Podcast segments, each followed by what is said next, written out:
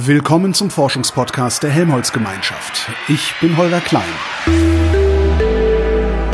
Resonator.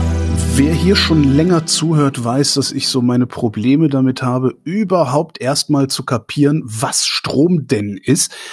Und jetzt gehen wir noch einen Schritt weiter. Wir nehmen den Strom nämlich mit. Und das macht man mit Batterien. Und von Batterien weiß ich genau eine Sache. Das sind Dingsi, in denen ist Strom. Und ich vermute mal, ihr seht jetzt gerade das Problem, das ich habe. Ich hoffe, nach dieser Sendung ein bisschen besser zu wissen, wie das alles funktioniert, denn ich rede mit Maximilian Fichtner. Der ist Direktor am Ulmer Helmholtz Institut für elektrochemische Energiespeicherung. Hallo, Herr Fichtner. Ja, hallo, ich grüße Sie. Gibt es eigentlich auch noch eine andere Energiespeicherung als eine elektrochemische? Ja, es gibt die elektrische Energiespeicherung, das haben wir in den Superkondensatoren. Ähm, da spielt die Chemie oder chemische Umwandlung eher keine Rolle. Es gibt eine mechanische ähm, Energiespeicherung, wenn es jetzt zum Beispiel irgendein Gewicht äh, hochheben, also ich sag mal in so einer alten Tic-Tac-Schwarzwalduhr, da sind ja so schwere Gewichte drin, die langsam nach unten streben. Die haben sie vorher mal hochgezogen, da haben sie die Energie des Anhebens haben sie darin gespeichert. Da gibt es also ganz verschiedene Sachen thermische Speicherung. Sie können auch Wasser einfach heiß machen und dann irgendwie hm. später wieder verwenden.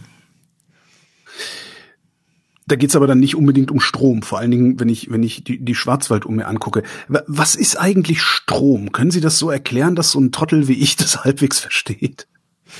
Naja, Strom sind äh, bewegte Ladungsträger. Also man muss sich das so vorstellen, dass, dass man äh, in einem Stromleiter, also ich sag mal ein Kupferkabel zum Beispiel, ähm, da hat man ähm, die eigentlichen Atomrümpfe, sagt man da.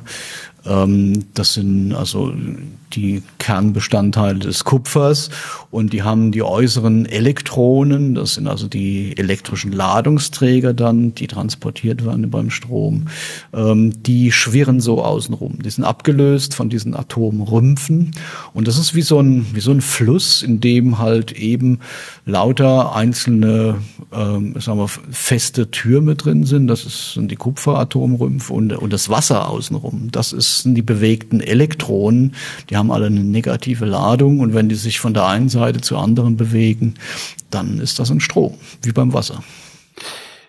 Wie lösen sich denn diese Elektronen von den Atomrümpfen ab? Weil die gehören doch da eigentlich dazu. Die gehören dazu. Also die wollen doch da eigentlich dran sein, oder? Also jein, wenn sie, wenn die Atome voneinander isoliert sind, dann ja.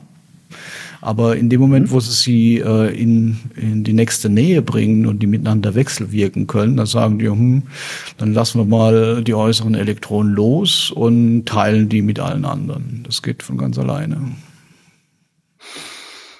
Wie ernte ich die denn dann? Ja, die brauchen sie nicht zu ernten, die sind da drin vorhanden. Das ist wie Wasser in einem Flussbett, ja, was dann irgendwie mhm. von A nach B fließt.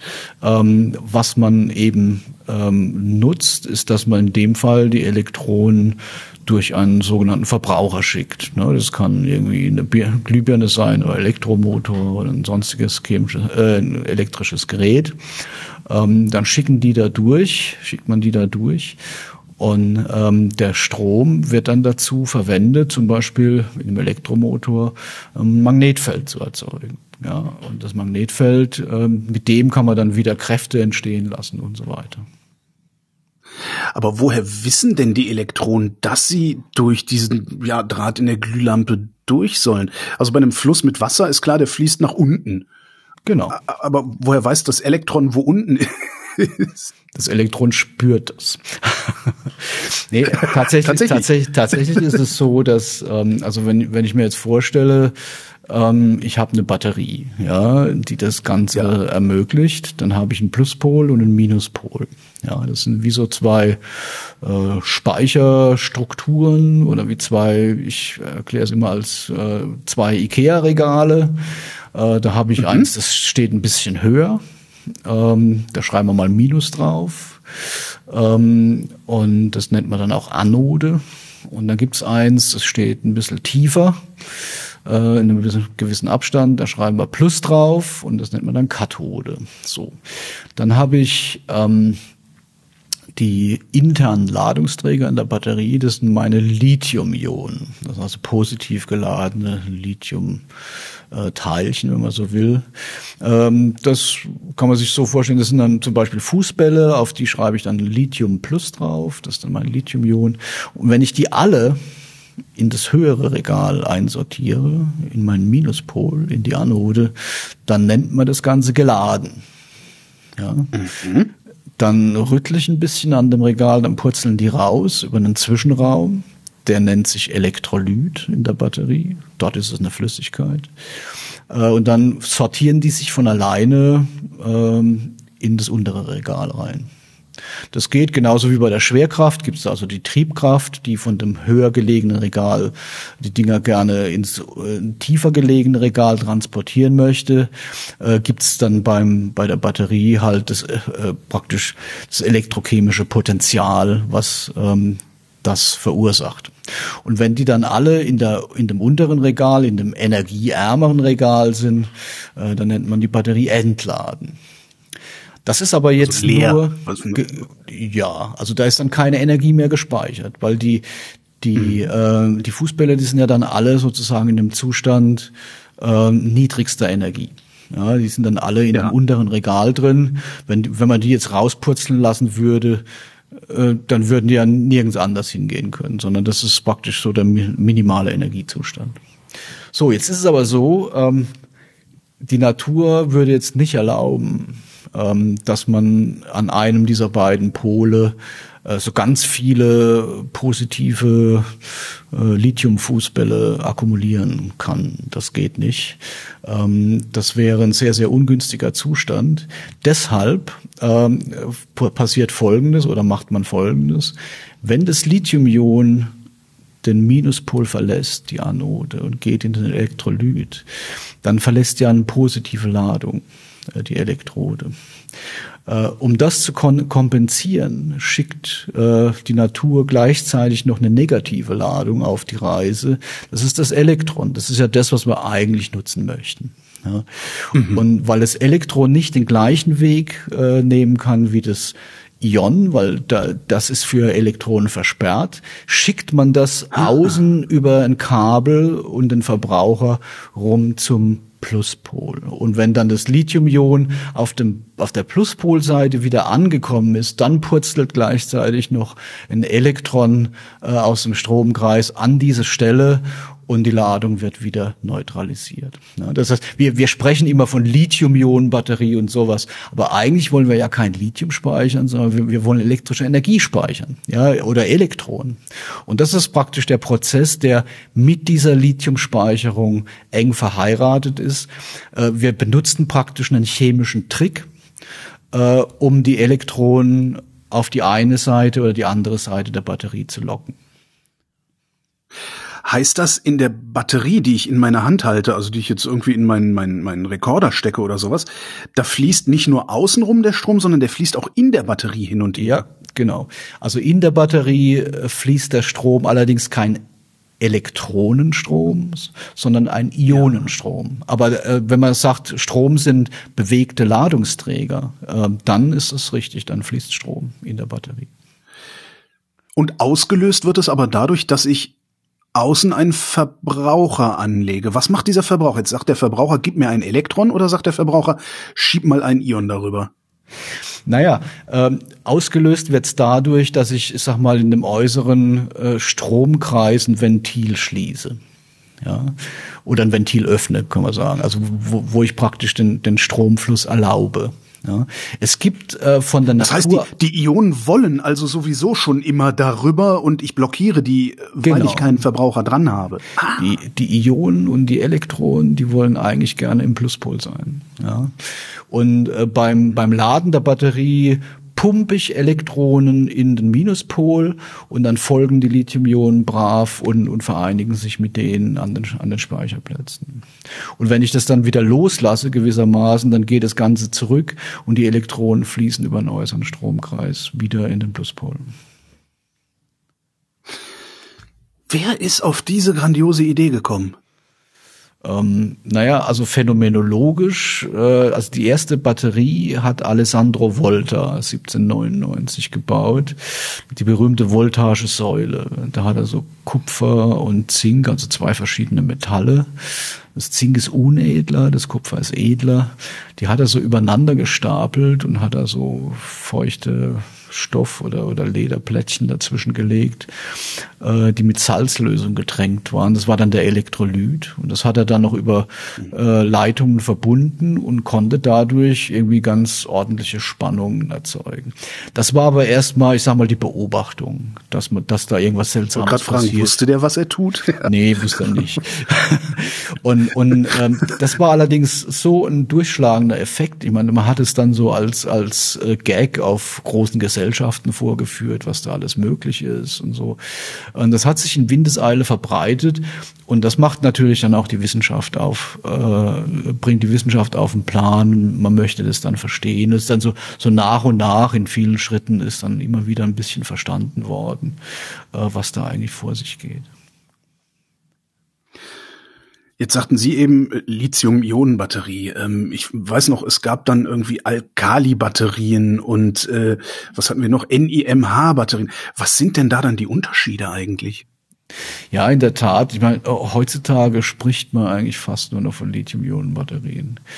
Ähm, Nickel-Metallhydrid, NiMH, oh, ja, genau. Nickel-Metallhydrid-Batterien, ähm, die gibt's immer noch, ähm, die werden äh, verwendet in einigen Plug-in-Hybrid oder in Hybridfahrzeugen, ja, als Speicherbatterie, aber vor allem in diesen Kleingeräten, im Rasierapparat oder der Zahnbürste oder was auch immer. Das sind oft keine Lithium-Ionen-Batterien, sondern Nickel-Metallhydrid-Batterien. Ähm, und dann früher gab es noch Nickel-Cadmium-Batterien und sowas, ja. Blei ähm, das hatten wir doch auch in den Autos früher. Ne? Blei, Blei haben wir heute noch in Autos und ah. interess interessanterweise, wenn Sie sich den Weltmarkt anschauen für Batterien, dann ist der größte Teil des Weltmarktes immer noch die Bleibatterie. Ja, also das ist äh, erstaunlich. Wir denken immer, Lithium-Ionen-Batterie äh, ist überall omnipräsent. Das ist auch irgendwo richtig. Jo, alles Tesla. Ja, ja aber aber die der, der die Bleibatterie, die ist halt auch überall. Ja, die ist in jedem einzelnen mhm. Auto drin. Und wenn man eine Milliarde Fahrzeuge hat, dann ähm, kommt da einiges zustande. Und ähm, das ist insofern auch bemerkenswert, weil man möchte ja auch die Bleibatterie ersetzen durch Lithium oder durch neuerdings Natrium-Ionen-Batterien. Das ist auch eine spannende Sache. Ja, was ist der Unterschied? Ähm, der Unterschied ist, dass diese beiden Regale, von denen ich vorhin gesprochen habe, äh, anders ja. aussehen äh, bei diesen Batterien und dass die beiden äh, Regale dann auch gefüllt werden, nicht mit Lithium, sondern irgendwas mit irgendwas anderem, zum Beispiel mit Hydroxidionen. Ja, äh, also das, das sind dann einfach andere Ladungsträger, die so hin und her wandern und dann mit dem, mit dem jeweiligen Pol reagieren oder sich dort einlagern. Also bei, bei einer Nickel-Metallhydrid-Batterie ist zum Beispiel am Pluspol ist ein Nickel-Oxyhydroxid äh, ähm, ja, Gerüst, ähm, was da ähm, die Ladungen aufnehmen kann. Der, der Minuspol ist ähm, Lantan Nickel 5. Das ist äh, ein, ein Wasserstoffspeichermaterial. Also da werden dann Hydridionen oder Hydrid wird gespeichert und, und da wird dann praktisch theoretisch, also Wasserstoffionen werden da hin und her geschoben. Also in der Praxis sind es dann Hydroxidionen. Aber das, also es sind andere Ladungsträger als bei der, bei der Lithium-Ionen-Batterie und andere Materialien. Und die sind halt alle nicht so leistungsfähig wie die Lithium-Ionen-Batterie. Ja. Ähm, wenn man sich fragt, warum das so gekommen ist, ja, da gibt es eigentlich im Wesentlichen zwei Gründe. Ähm, die Lithium-Ionen-Batterie kam 1991 auf den Markt. Sony hatte die in irgendwelchen Camcordern äh, ähm, eingeführt. Seitdem hat sich die Speicherkapazität der Lithium-Ionen-Batterie vervierfacht und der Preis ist um Faktor 18 gesunken. Allein in den letzten zehn Jahren äh, hat sich die Speicherkapazität verdoppelt und ähm, der Preis ist um 90 Prozent gesunken und das geht ja weiter. Das heißt, wir haben es hier mit, einer mit einer Dynamik zu tun, die Sie praktisch in keiner anderen Technologie vorfinden im Moment. Wie macht man das, die Speicherkapazität zu erhöhen? Da gibt es im Prinzip zwei Wege oder es gibt mehrere Wege. Das eine ist, äh, was sich in den letzten Jahren als sehr erfolgreich herausgestellt hat, ist man redesignt die Batterie selber. Äh, man schafft äh, praktisch mehr Raum für Speichermaterial, weil je mehr Speichermaterial ich in, in diesem Kasten von der Batterie unterbringen kann, desto höher ist ja die Speicherkapazität. Das ist erfolgreich gelungen. Das andere ist, ich verbessere die Chemie. Äh, das heißt, ich ähm, suche Materialien, bei denen ähm, mehr Lithium pro Raum eingelagert werden kann. Ja, und da ist also einiges passiert ähm, auf der Pluspolseite, auf der Minuspolseite nicht so sehr die ganzen Jahre. Ähm, aber jetzt ist ein neuer Durchbruch ähm, gerade am werden, der wahrscheinlich die Speicherkapazität von so einer Batterie nochmal um 30, 40 Prozent erhöhen wird in Zukunft. Was auch dann im Auto 30, 40 Prozent mehr Reichweite bedeuten würde. Sind das Batterien, die ich dann auch im Smartphone habe, oder sind das tatsächlich Batterien, die so groß sind, dass sie in Automobile eingebaut werden? Naja, ob sie im Smartphone eingebaut werden, das hängt von verschiedenen Faktoren ab. Ähm, die, die Batterien im Smartphone, die müssen relativ kompakt und dicht sein. Also die, die, die Materialien müssen schwer sein. Das heißt, sie müssen viel Masse in kleinem Volumen haben, damit sie nicht so viel Raum einnehmen. Beim Auto ist es nicht ganz so kritisch. Ja. Das ist im Übrigen auch der Grund, weshalb ähm, man im Smartphone und im Notebook immer noch fast reines Kobaldoxid im Pluspol hat. Ja, Kobaldoxid ist ja ins Gerede gekommen wegen Kinderarbeit und sowas. Ja. Aber ähm, es ist damals, äh, Anfang der 90er Jahre, eingesetzt worden, weil es in der Lage ist, viel Lithium auf sehr kleinem Raum zu speichern und, und dann auch noch bei einer hohen Spannung. Und ähm, bei Anwendungen, wo äh, jetzt also das in, an vorderster Stelle steht, wie beim Smartphone zum Beispiel, ähm, verwendet man immer noch Kobalt. Im, im Autobereich ist die, die Batterien sind praktisch, also die neueren, entweder kobaltfrei oder sie haben da noch ganz geringe Anteile. Das heißt, ähm, eines der Lieblingsargumente der Elektromobilitätsgegner, das ist alles Kinderarbeit da in den Autos, das wird hinfällig? Also im Augenblick ist es so, wir haben für Elektroautos von der weltweiten Kobaltproduktion gehen etwa acht bis neun Prozent in Elektroautos. Ähm, und das ist schon, das sind Daten, die zwei, drei Jahre her sind. Die neueren Materialien sind zum Teil schon kobaltfrei. Und es gehen etwa 36 Prozent gehen in Handys und Notebooks. Ja, also Faktor hm. X mehr. Äh, und dann braucht man Kobalt für Stähle, also in der, in der Kurbelwelle, in, im Motorblock oder eben ähm, Entschwefelungskatalysator für den Diesel, da ist Kobalt Guck. drin. Oder sogenannte Schnellarbeitsstähle. Also wenn Sie, wenn Sie kein Kobalt verwenden möchten, dürfen Sie um Gottes Willen keine Bohrer oder Sägen verwenden. Da ist überall Kobalt drin. Mhm. Oder Magnete, ja, ganz schlimm. Viel Kobalt das äh, viel, viel Lithium auf engem Raum unterzubringen. Ja. Ist das dann auch die Forschung, die stattfindet? Wir suchen nach Materialien oder Materialkombinationen, mit denen wir noch mehr Lithium da reinbekommen? Ähm, jein. Ähm, also das war tatsächlich äh, die oberste Maxime der Forschung in den ersten 20, 30 Jahren. Ja, also ähm, mhm immer leistungsfähigere Batterien, höhere Speicherkapazität, schnellere Beladung, höhere Sicherheit und so weiter. Was seit fünf bis zehn Jahren jetzt mit Macht eigentlich äh, in, in das Feld drängt und bereits, ich sag mal, widerstandslos akzeptiert worden ist, ist äh, die Nachhaltigkeit.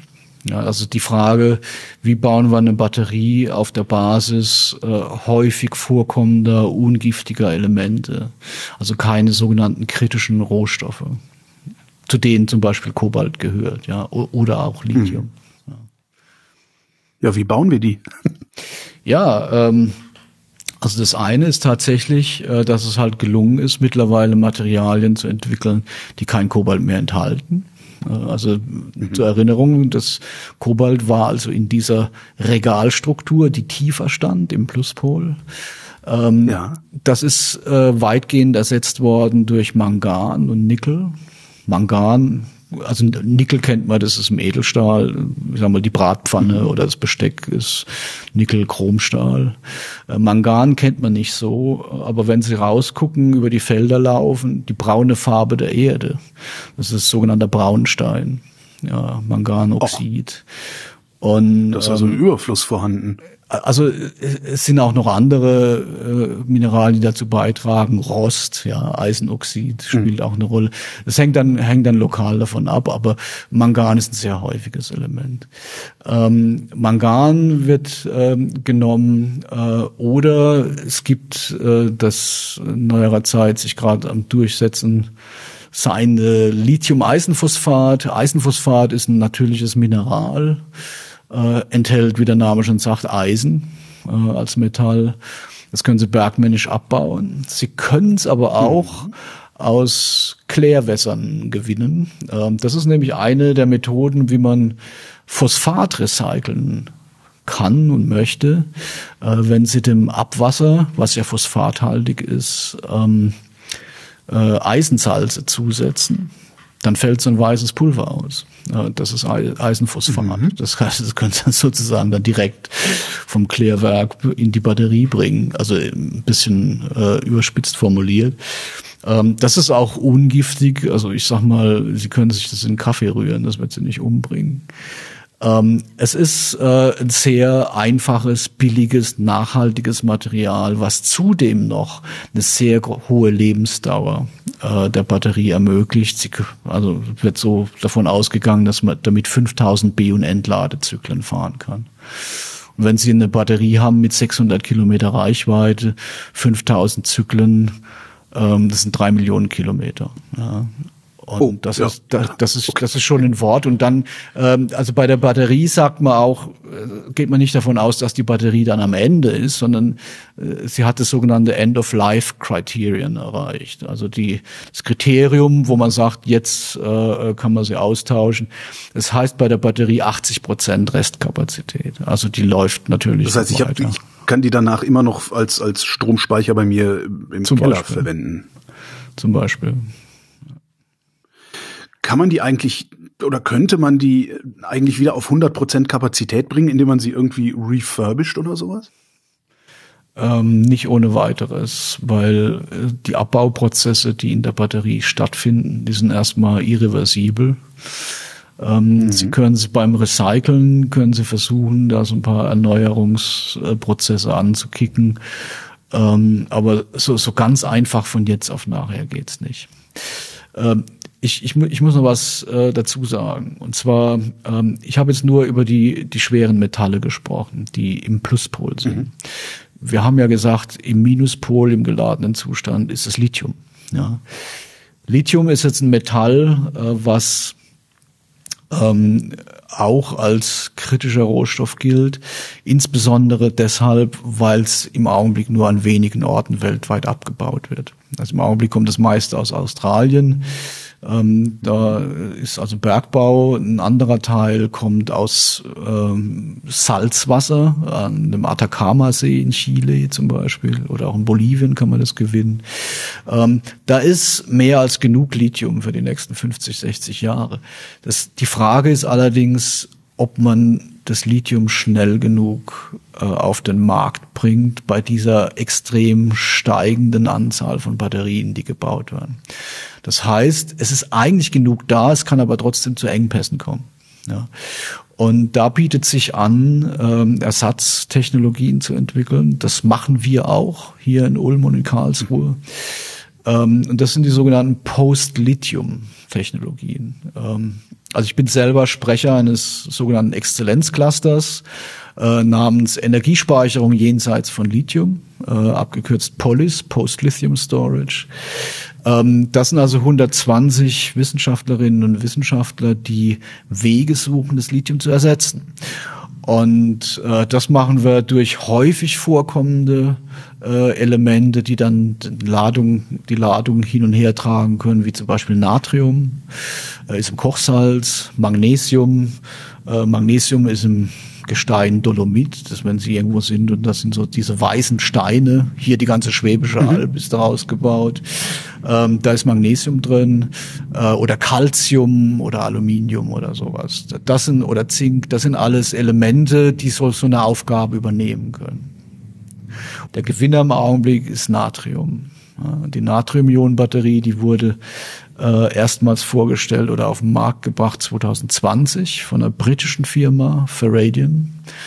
Und ähm, es ist ein immer größeres Interesse jetzt festzustellen, weil die in ihrer Performance immer näher an die Lithium-Ionen-Batterie herankrabbelt. Zumindest an, ich sag mal, das nachhaltigste Pendant der Lithium-Ionen-Batterie mit dem Eisenphosphat. Da ist sie nicht mehr so weit weg. Und letztes Jahr gab es dann einen Paukenschlag äh, da hat die, der weltgrößte Batteriehersteller CATL, äh, die haben angekündigt, äh, in die Massenproduktion von Natrium-Ionen-Batterien zu gehen. Und ähm, das ist äh, eine Sache, die jetzt unglaublich viel Dynamik nochmal entfacht hat, weil solche Batterien keinerlei kritische Rohstoffe mehr enthalten. Ja, es ist in ähnlich in der Performance wie eine Lithium-Ionen-Batterie. Die werden jetzt auch verbessert werden. Äh, auch wir arbeiten dran. Ähm, und dann haben sie halt noch so ein paar Vorteile, mit denen sie die Lithium-Ionen-Batterie auch schlagen können. Also CATL gibt nochmal an, dass die vom Preis her nur die Hälfte kosten werden etwa. Ja. Und das ist alleine schon mal ein Game Changer. Und dann ist es auch so, ähm, wir kennen es ja alle, wenn Sie eine Lithium-Ionen-Batterie bei sehr tiefen Temperaturen haben. Also im Auto zum Beispiel äh, ist bei minus 20 Grad ist die Restkapazität 70 Prozent. Ja, äh, bei Eisenphosphat sogar noch weniger, 60 Prozent. Äh, eine Natrium-Ionen-Batterie hätte 90 Prozent.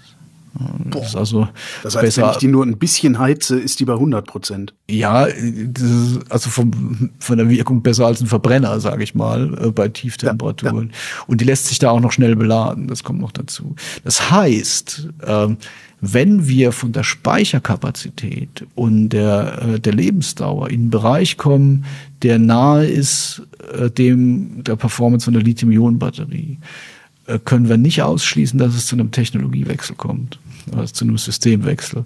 Weil dann kommen auf einmal diese Vorteile auch ins Spiel. Wie der geringere Preis, die bessere Tieftemperatur-Performance. Sie haben auch eine gute Sicherheit und lauter die, diese ganzen Sachen äh, kommen dann auf einmal mit Macht auf den Plan und dann wird es in einigen Bereichen, wird die Lithium-Ionen-Batterie wahrscheinlich durch Natrium-Ionen-Batterien ersetzt werden. Und das ist ja auch gut, weil wir nehmen dadurch auch Druck von dieser Ressourcensituation beim Lithium.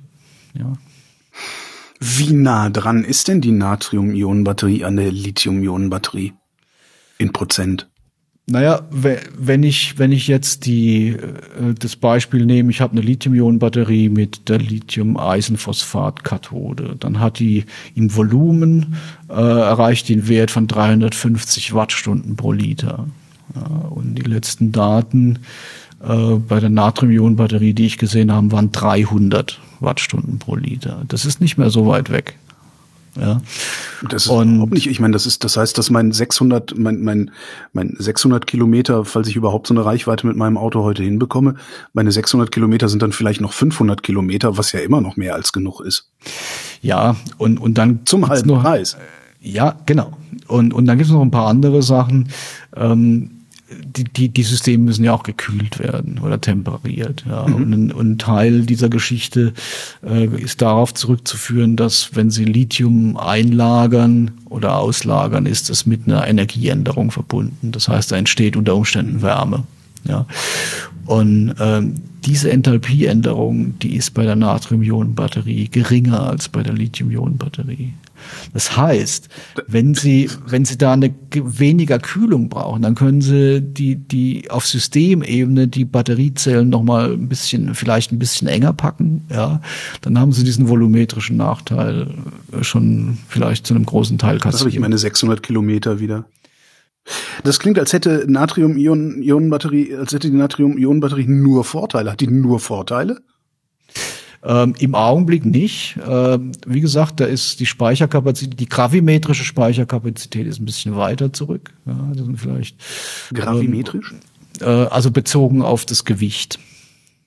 Mhm, mhm, ähm, das ist Wattstunden pro Kilo. Ja, ähm, und da ist jetzt äh, ist die Spanne ein bisschen größer, aber bei den bei den äh, ähm, wichtigsten Anwendungen wie Fahrzeuge oder sowas kommt es ja vor allem auf das Volumen der Batterie an. Ja. Insofern sehe ich jetzt ja auch gleichzeitig, die ließe Sie sagten gleichzeitig auch, die ließe sich schneller beladen. Dann kann es mir doch eigentlich egal sein, dass ich weniger Strom im Auto habe, weil wenn ich die Kiste in zehn Minuten wieder voll kriege, ja, dann trinke ich halt nur einen Kaffee und esse kein Schnitzel, während ich lade. Ja, das, das, ist, das ist generell der Fall. Das gilt natürlich auch für die Lithium-Ionen-Batterie. Ne? Äh, deshalb äh, gibt ja da auch Anstrengungen jetzt, zum Beispiel von, von der Firma Vata, äh, so neue Systeme zu entwickeln, die sehr schnell beladen werden können. Die sprechen von sechs Minuten. Ne? Ähm, und die trotzdem eine, eine sehr, sehr, hohe Speicherkapazität haben. Äh, der Engpass beim Beladen ist mittlerweile eigentlich kaum noch die Batterie. Das ist eher die Ladeinfrastruktur. Ja, Sie müssen sich vorstellen, wenn Sie, wenn Sie eine 60 Kilowattstunden Batterie innerhalb von sechs Minuten beladen wollen, dann brauchen Sie das ist ja ein Zehntel von einer Stunde, die sechs Minuten. Ja, das heißt, Sie müssen ja. ähm, dann 60 mal 10, Sie müssen dann 600 Kilowatt Ladeleistung da reinbringen. Ja. Das ist ein dickes Kabel, ja. Das ist, das ist ein relativ dickes Kabel, das geht aber, ja, wenn, wenn Sie das Ganze bei hoher Spannung machen, weil die Leistung ist ja immer Spannung mal Strom. Deshalb machen die, machen einige Hersteller wie Porsche und sowas, machen ja die 800 Volt Batterie. Ähm, da klappt mhm. das Ganze. Und das ist natürlich, das ist einfach dem geschuldet. Wir waren vorhin bei dem Strom, der fließt. Wir müssen also Elektronen in so einem Metall fließen lassen. Und das ist natürlich viel äh, schwieriger, als wenn wir jetzt, ich sag mal, einen Kanister Benzin umfüllen. Da steckt die ganze ja. Energie steckt in den chemischen Bindungen der Benzinmoleküle. Wenn ich wenn ich einen Tankrüssel in in in Benzintank halte, da habe ich da fünf sechs Megawatt, ja, die da die da reinfließen. Mhm. Und das ist natürlich äh, einfach äh, schneller, das ist ganz klar. Aber äh, ich würde mal sagen, so wie es im Augenblick aussieht, ähm, macht auch diese ganze Laderei unglaubliche Fortschritte. Es ist also nicht nur die Lebensdauer, die ja jetzt im Bereich von, von über einer Million Kilometer liegt, ähm, sondern auch die, die Schnellladerei. Das klappt eigentlich auch immer besser. Dieses Ranrobben an die Lithium-Ionen-Batterie, äh, was die Natrium-Ionen-Batterie gerade macht, ja. wie genau macht die das? Ähm, vor allem dadurch, ähm, ähm, also wenn ich jetzt mir die beiden Pole anschaue, da ist ähm, der Minuspol, also das etwas höher stehende Regal, der sieht bei der Natrium-Ionen-Batterie ein bisschen anders aus als bei der Lithium-Ionen-Batterie. Bei der Lithium-Ionen-Batterie ist die Regalstruktur ist äh, Graphit. Ja, Graphit ist, ist sind so, so einmolekulare Schichten aus Kohlenstoff. Ähm, das sieht ein bisschen aus wie ein Blätterteig. Ja, und, und in die Zwischenräume, da sortiert sich das Lithium rein. So, ähm, bei der, bei der Natrium-Ionen-Batterie äh, sieht es so aus wie ein zerbröselter äh, Blätterteig. Ja, das sind also die, die Einheiten sind immer noch da, aber es ist viel ungeordneter und man spricht in hier in dem Fall auch von Hartkohlenstoff. Ähm, das Schöne ist, man kann Hartkohlenstoff ja, praktisch aus allem herstellen. Ich kann, kann aus Bioabfällen, die ich verkoke, kriege ich Hartkohlenstoff. Ähm, kann ich viel machen. Das wird im Augenblick jetzt nicht so sehr beforscht. Da gibt's Aktivitäten, wie man das noch ein bisschen verbessern kann und wie man so die ersten Anlaufzyklen noch verbessern kann. Der Hauptteil der Entwicklung ist im Pluspol im Moment. Im Moment. Äh, Im Pluspol, ähm, da ist, liegt der Hase insofern im Pfeffer, dass die äh, Speichermaterialien eigentlich ja, gerne mehr äh, Natrium aufnehmen können sollten und das Ganze auch noch über äh, deutlich mehr Zyklen. Das heißt, die, die Speicherkapazität ist ein Thema und die äh, Zyklenlebensdauer. Und da versucht man einfach andere Gerüststrukturen zu erzeugen, äh, beziehungsweise bestehende zu nehmen und die leicht in ihrer Zusammensetzung zu verändern. Also zu, man spricht dann von dotieren, ähm, um dann äh, die Stabilität zu verbessern und vielleicht auch die Spannung äh, der Batterie noch, noch ein bisschen höher zu treiben.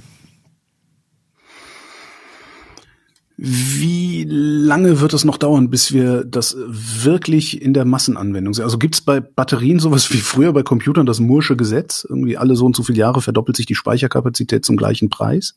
Also in der Massenanwendung würde ich mal sagen sechs bis acht mhm. Monate. Was? Okay, damit habe ich jetzt nicht gerechnet. Entschuldigung. Nee, äh, das also, heißt, äh, diese, diese Firma, von der Sie eben gesprochen haben, die müssen einfach nur noch ihre Batterien fertig produzieren und ausliefern und dann haben wir das in unseren Autos? Also es ist so, ähm, es, es gibt einen einschlagenden Vorteil bei der Natrium-Ionen-Batterie. Äh, man kann sie mit der gleichen Fertigungstechnik herstellen wie die Lithium-Ionen-Batterie. Äh, deshalb spricht man auch von der sogenannten Drop-in-Technologie. Das heißt, Sie müssen da apparaturenseitig nicht viel umstellen. Sie müssen die Materialien umstellen, sie müssen die Mischungen umstellen, sie müssen ein Elektrolyt umstellen. Also das Ganze, äh, naja, wenn, wenn Sie so eine Batterieproduktion reingucken, da sehen Sie viele Metallfolien, die dann bestrichen werden mit dieser Speichermasse. Aber das ist alles immer nur so ein schwarzes Zeug, also so eine schwarze Paste, die da drauf gestrichen wird und die dann mit einem sehr ausgeklügelten Prozess getrocknet und verdichtet wird. Ähm, das ist aber, der, der See würden sie nicht ansehen, ob das jetzt Lithium basiert oder Natrium basiert ist. Das ist das Gleiche.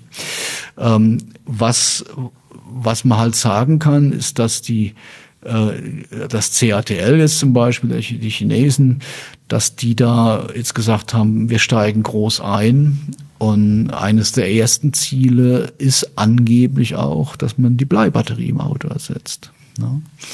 Also die ähm, Starterbatterie, die wir so. Die Starterbatterie, ja. Das, das klingt jetzt erstmal so, dass man so als lithiumaffiner Mensch kann man sagen, naja gut, machen Sie halt eine Bleibatterie. Die Bleibatterie hat mehr als 50 Prozent des Weltmarkts der Batterien intus.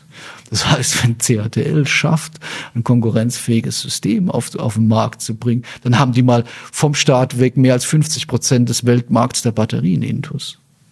Ja, muss man sich mal vorstellen. Und dann wollen sie halt noch ähm, Stationärbereich, Großbatterien. Die erste 1 Megawattstunden Batterie läuft bereits in China, in Tichuan.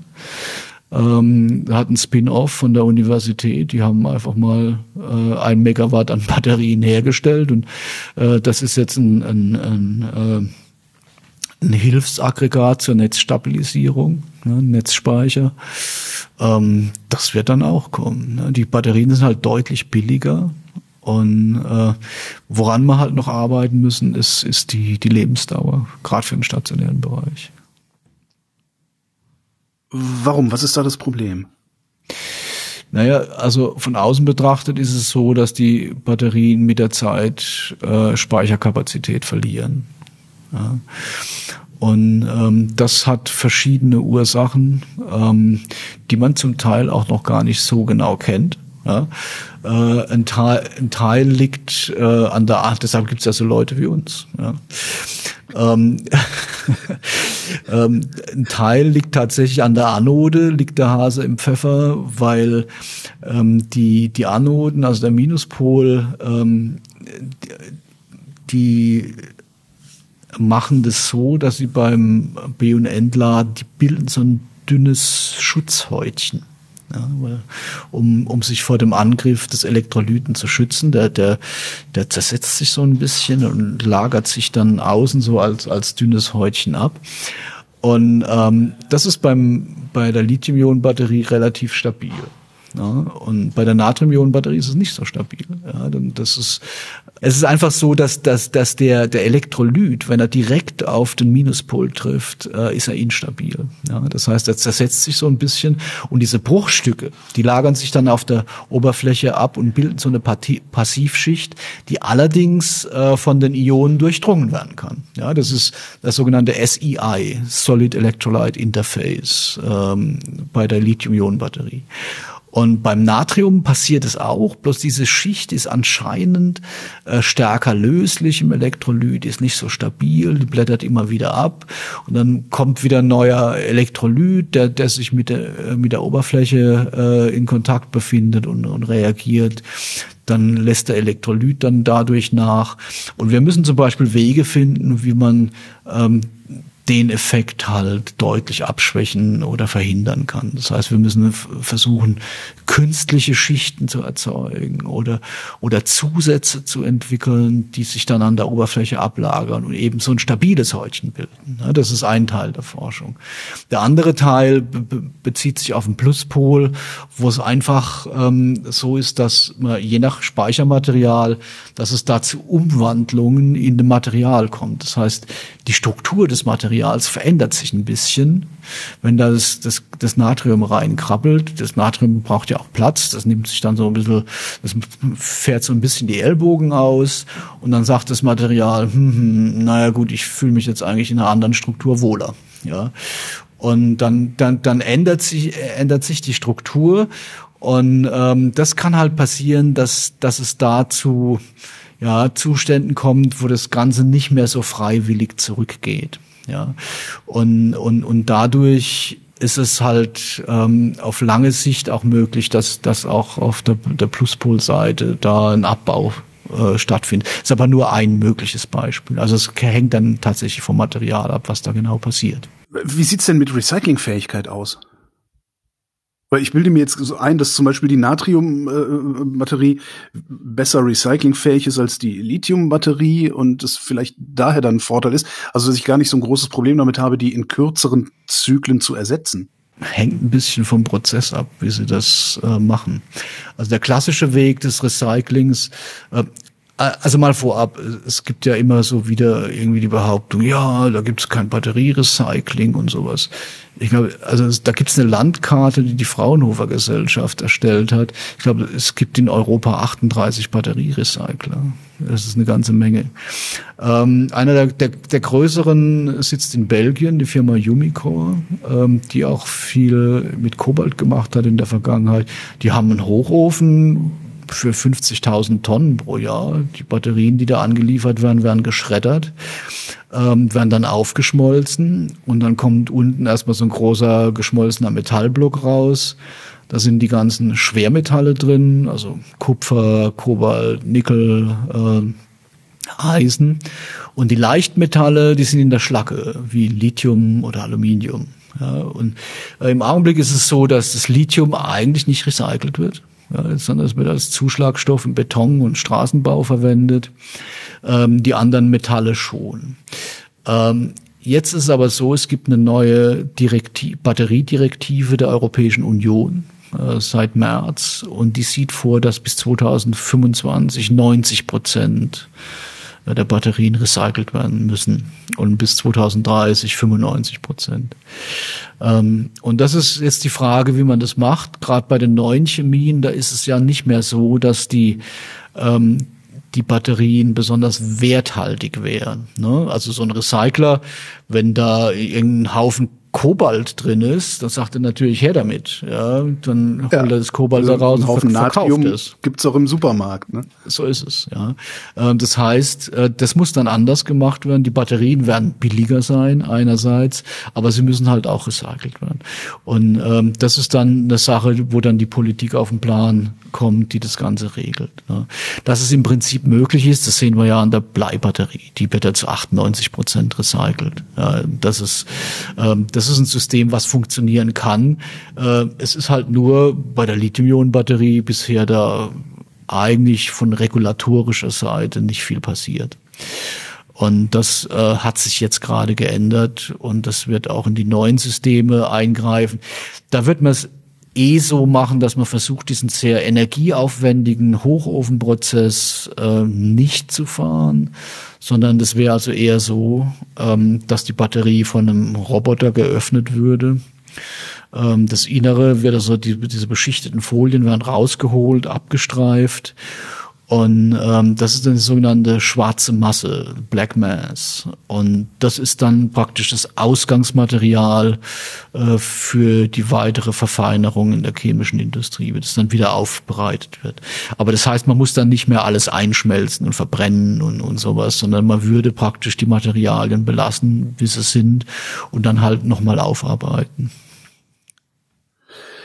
Wir hatten es ja jetzt mehrmals schon mit äh, Geschichten rund um Elektromobilität, also Reichweitenangst, ne, so die Nachhaltigkeit, Recycling und so.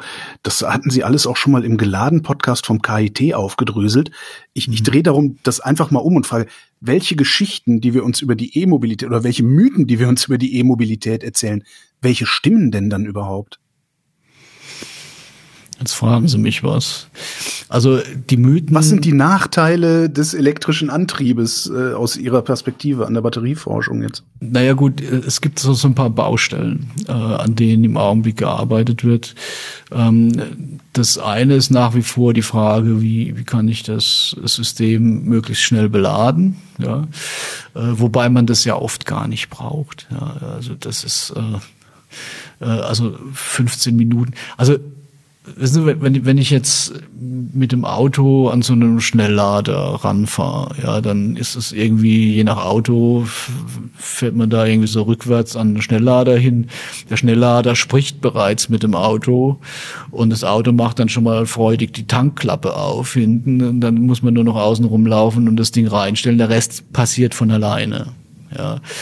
Und äh, wenn ich jetzt äh, an die Tankstelle fahre und Benzin tanke, dann muss ich erstmal auch warten, bis ich da bei den drei, vier Tanksäulen da an die Reihe komme. Dann äh, tanke ich ein paar Minuten lang und dann stehe ich in der Warteschlange vor der Kasse und warte, dass der Kollege vor mir seine zwei Latte Macchiatos kriegt. Ja. Und, und das, das, das dauert Haben auch. Sie mich gestern beim Tanken beobachtet? Ja, sehen Sie. das, exakt das. Und die Kaffeemaschine war kaputt. ja, auch noch, ja. ja. Oder die Stange Zigaretten oder was auch immer.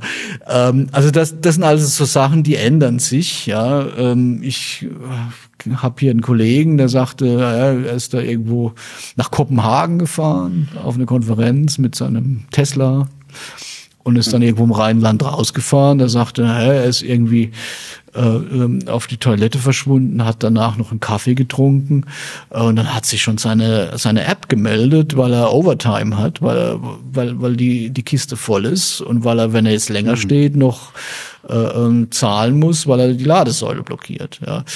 Und also so unmenschlich ist das nicht mehr. Es hängt allerdings davon ab, welches Fahrzeug sie fahren. Das ist nach wie vor so.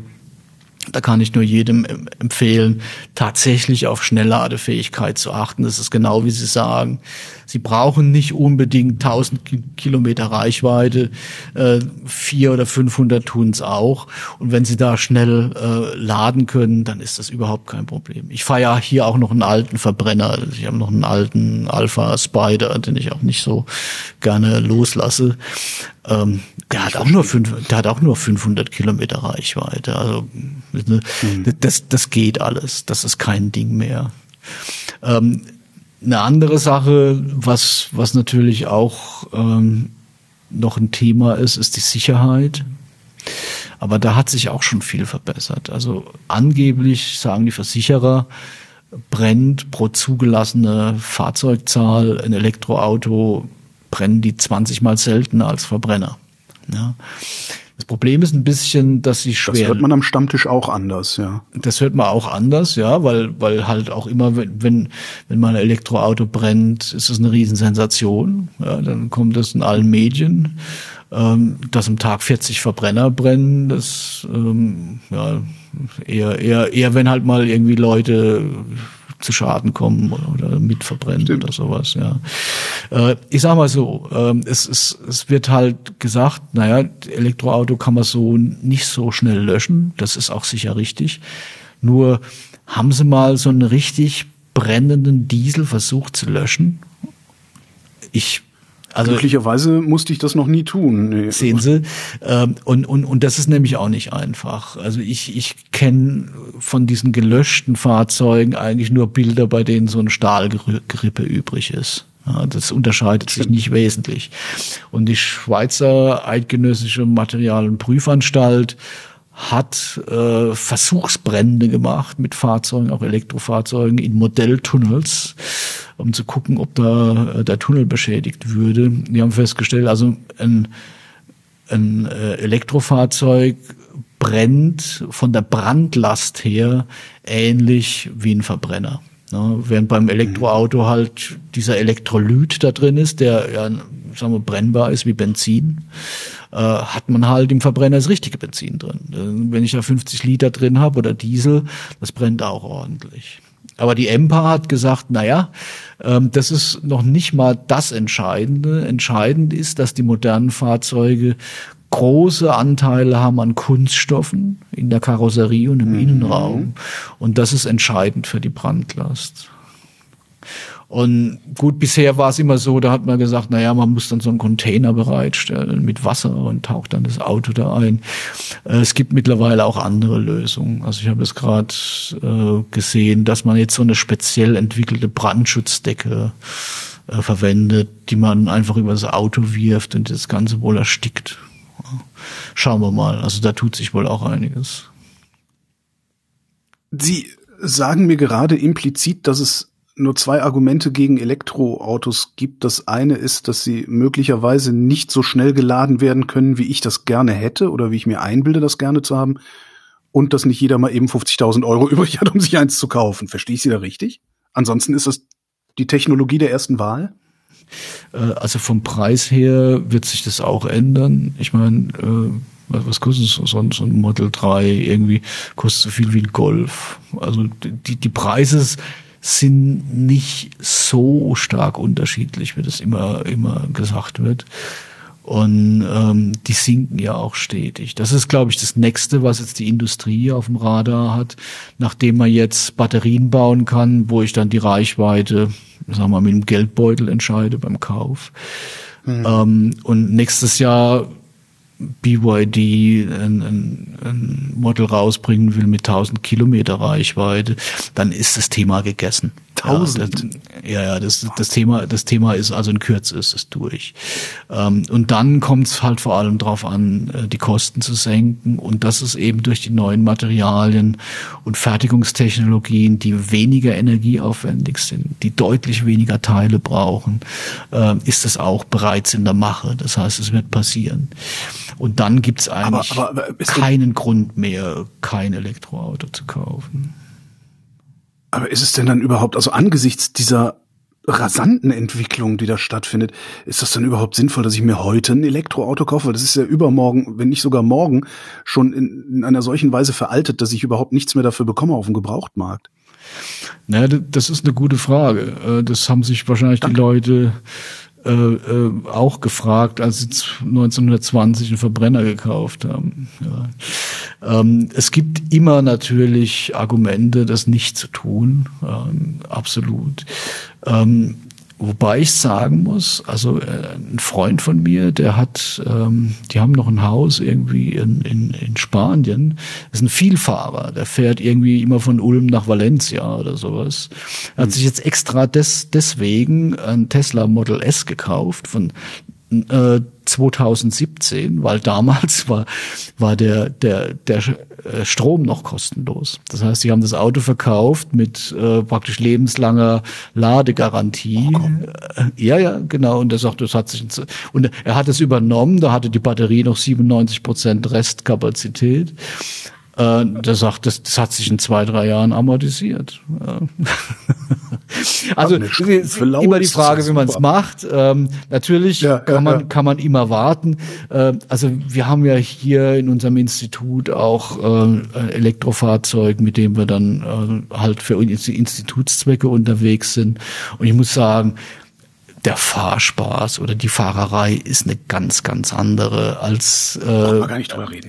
Ja. ja, also jeder, der das mal gemacht hat. Äh, ich ich habe ja, ich habe ja meinen alten super tollen Spider, den ich nicht missen möchte. Aber immer wenn ich, wenn ich mal eine Woche lang äh, elektrisch gefahren bin und setze mich dann wieder in meinen Spider, der ja auch nicht unflott ist, ja, mhm. ähm, denke ja, Mann, Mann, Mann, was für eine Ölmühle. Ja, da musst du erstmal auf muss erstmal auf 3000 Umdrehungen hochjubeln, bis da mal was geht.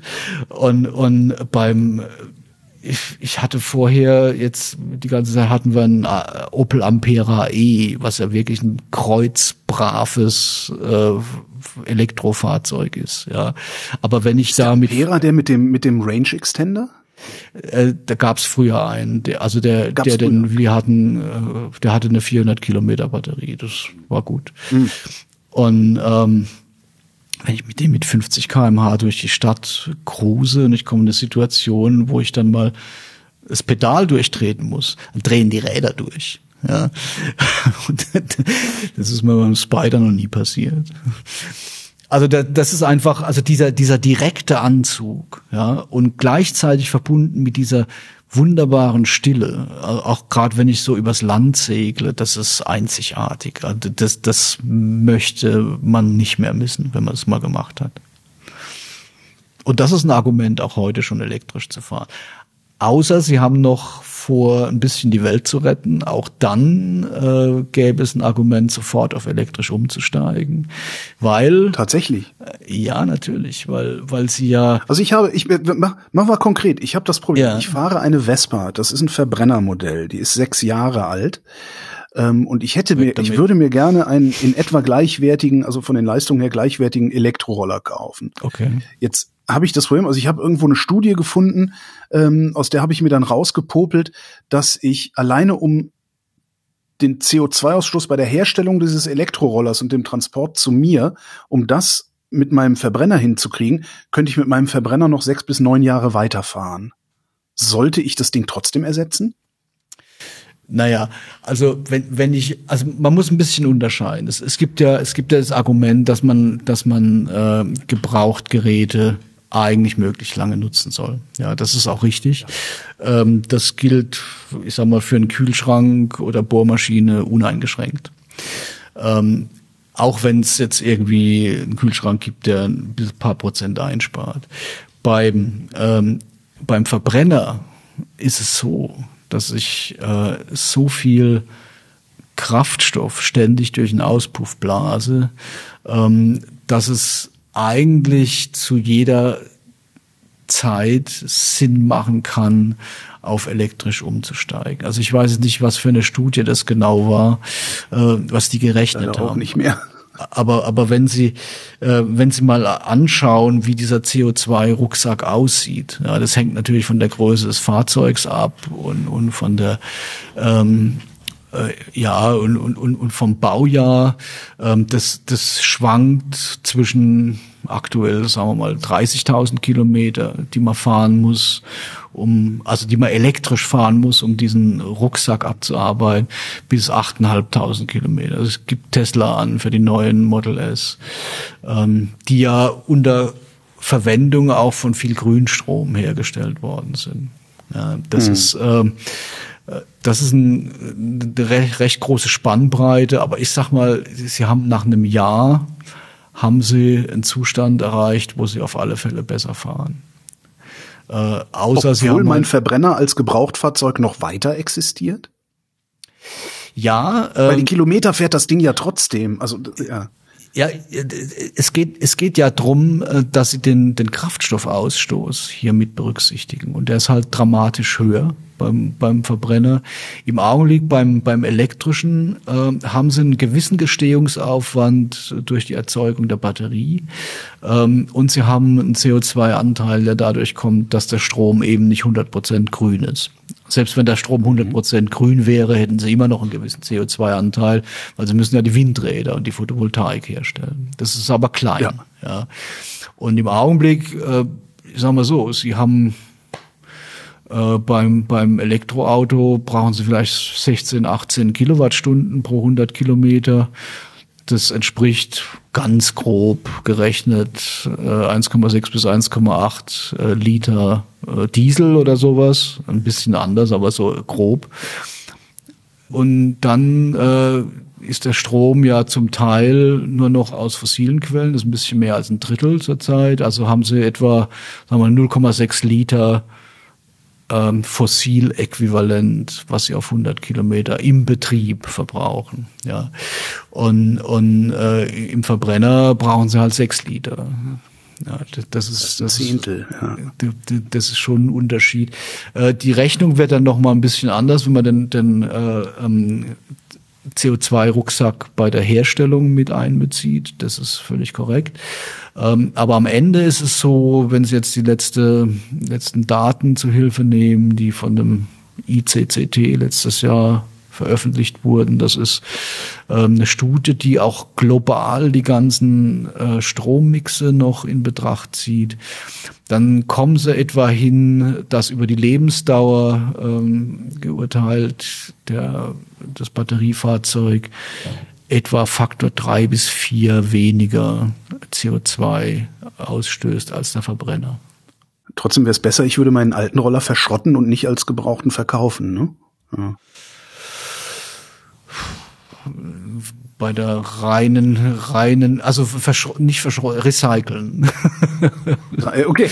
ja, ja, was ja was Verschrotten oft beinhaltet, ja. Also da gibt's gibt's eine schöne Grafik, die der Guardian mal ähm, ähm veröffentlicht hat. Die haben mal gesagt, wenn ich jetzt ähm, ein Batteriefahrzeug verschrotte und recycle, ist da etwa 30 Kilogramm nicht recycelbares Material. Wenn ich einen Verbrenner über seine Laufzeit betrachte, dann habe ich 17 Tonnen nicht recycelbares Material. Und das liegt halt an dem ganzen Kraftstoff, der eben nicht recycelt mhm. wird und der äh, damit in die Bilanz eingeht. Jetzt forschen Sie ja an den Energiespeichern der Zukunft. Haben wir über die eigentlich schon geredet? Weil ich kann mir nicht vorstellen, dass bei Natrium Ende der Fahnenstange ist. Ähm, Sie machen mir Hoffnung. Und ich kann mir auch nicht vorstellen, dass bei Metallen Ende der Fahnenstange ist. Vielleicht gibt's ja noch was Cooleres. Naja, es, es gibt schon andere Systeme. Ähm, also wir haben vor kürzlich mal, vor kurzem mal so eine Arbeit veröffentlicht, wo wir äh, mit Porphyrinen gearbeitet haben als Speichermaterial. Porphyrine ist sehr häufiges, das ist eines der häufigsten Moleküle in der Natur. Also unser, unser Blut, das Hämoglobin, hat eine Porphyrinstruktur, das, das äh, Chlorophyll da draußen, ja, da sitzt dann Magnesium in der Mitte, in unserem Blut sitzt äh, ein Eisen in der Mitte. Wenn sie ein Kobalt in der Mitte sitzen haben, dann heißt das Ding Vitamin B12. Und wenn sie ein Kupfer in der Mitte sitzen haben, dann ist es der blaue Blutfarbstoff von Spinnen und Krebsen. Und wenn sie das nehmen, ähm, leicht chemisch modifiziert, dann haben sie ein Speichermaterial, was innerhalb von einer Minute B und entladen werden kann und was eine recht gute Speicherkapazität hat. Ja. Ähm, das Problem ist, es ist äh, recht teuer herzustellen, obwohl es eigentlich eine sehr einfache Grundstruktur hat. Aber sie müssen es so modifizieren, dass es aufwendig wird, also im Augenblick zumindest. Ähm, und das andere Problem ist, ja, äh, diese ganzen organischen Materialien, die sind halt sehr leicht. Äh, das klingt wie ein Vorteil, ist aber in der Praxis ein Nachteil, weil leichtes Material heißt, die gleiche, das gleiche Gewicht bra braucht ein höheres Volumen, ganz genau. Ja. Das heißt, die Batterien werden zwar vielleicht leichter, aber größer. Ähm, für bestimmte Anwendungen kann ich es machen, äh, Stationärbereich oder sowas. Ähm, aber für so hochperformante Anwendungen, wie jetzt zum Beispiel ein Handy oder, oder äh, ein Auto, da macht es eher nicht so Sinn. Insofern werden wir wahrscheinlich nicht um die Metalle rumkommen. Nach heutiger Sicht. Ein Ding gibt's ja auch noch, also ein dieser, dieser Mythen, wobei ich nicht weiß, ob es ein Mythos ist bei, bei der Elektromobilität. Es ist ja gar nicht genug Strom da. Alle kommen um 18 Uhr nach Hause und schließen dann ihre Elektrofahrzeuge an, den, an, die, an die Ladebuchse an. Dann bricht in Deutschland das Stromnetz zusammen. Was denn da dran? Ja, und überhaupt. Ja, ähm, also interessanterweise kommt dieses Stromargument oft äh, von Seiten ähm, Leuten, die, die jetzt stattdessen viel lieber äh, ein Wasserstoffauto fahren würden oder mit den sogenannten E-Fuels. Jetzt ist es aber so, ähm, was da oft nicht bedacht wird, ist, dass man für die Herstellung von Wasserstoff halt drei bis viermal so viele Windräder aufstellen müsste und für die Herstellung von E-Fuels ähm, sieben bis achtmal so viele Windräder, mindestens. Ja. Oder man kann auch sagen, ich kann mit dem Elektroauto, ein rein Elektroauto, ähm, gleichen Strom, drei Elektroautos mit Batterien betreiben, aber nur eins mit Wasserstoff. Äh, das hm. wird oft übersehen, dass diese, diese ganzen Techniken strombasiert sind. Das heißt, wenn wir für batterieelektrischen Problem haben, dann haben wir es für die anderen sowieso. Ähm, das, was Sie jetzt gemeint haben, ist die Frage, ist das Stromnetz, wird das Stromnetz nicht überlastet? Ähm, ich genau. glaube, wenn wir das Stromnetz so lassen, wie es im Augenblick ist, dann ja ja, dann, dann äh, wird es hier und da zusammenbrechen. Da gibt es ja auch Beispiele schon äh, in sehr schwach äh, ausgestatteten Wohngebieten oder sowas, ähm, dass es da schw zu Schwierigkeiten kommt. Aber es gibt halt auch Untersuchungen von der ENBW zum Beispiel, Stromversorger, ähm, dass, dass man auch problemlos mehr Familienhäuser mit einer Tiefgarage, mit Wallboxen ausstatten kann, ohne dass es da zu Verwerfungen kommt. Und das bei bestehenden Anschlüssen. Äh, ich glaube, das hängt dann tatsächlich regional davon ab, wie das Stromnetz oder wie, wie stark oder wie schwach das Stromnetz da gerade auf der Brust ist. Was mhm. wahrscheinlich erforderlich ist, ist, dass wir einen Ausbau des sogenannten Mittelspannungsnetzes benötigen. Das ist der Bereich so zwischen 10 und 30.000 Volt. Ähm, das sind so diese, diese Leitungen, die dann in Städten halt nochmal die Power reinbringen und sowas. Das muss wahrscheinlich ausgebaut werden. Aber gut, auch das ist machbar.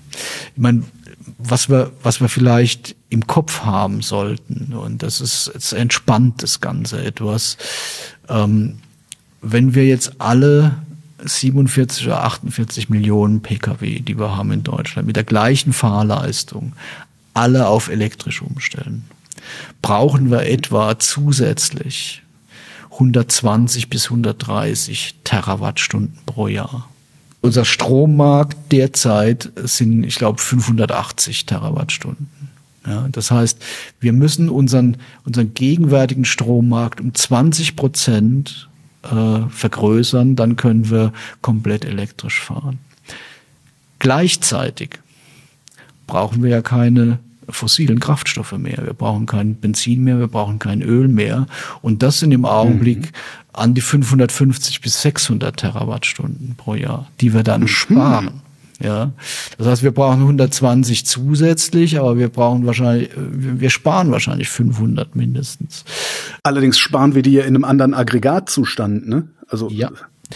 Aber das heißt, dass wir letzten Endes hier das größte Energiesparprogramm laufen haben, was wir bisher uns je vorstellen konnten. Ja, das sind gigantische Energiemengen. Das wird dann umgeswitcht mhm. auf elektrisch, aber wir brauchen halt dafür die ganzen äh, fossilen Kraftstoffe nicht mehr. Wir verringern auch unsere Abhängigkeiten. Das ist auch ganz klar. Und wenn man jetzt bedenkt, dass wir diese 48 Millionen Pkw binnen der nächsten 20 Jahre wahrscheinlich einführen werden, dann heißt es, wir müssen pro Jahr etwa ein Prozent im Schnitt zubauen. Äh, Im Augenblick sind es, glaube ich, real vier bis fünf Prozent, die zugebaut werden. Es ist machbar. Jetzt fehlt mir nur noch ein guter Grund, mir ein Auto zu kaufen und die 40.000 Euro für das Auto, das ich mir dann kaufen wollen würde. Maximilian Fichtner, vielen Dank. Ja, ich bedanke mich für die Einladung. Vielen Dank auch.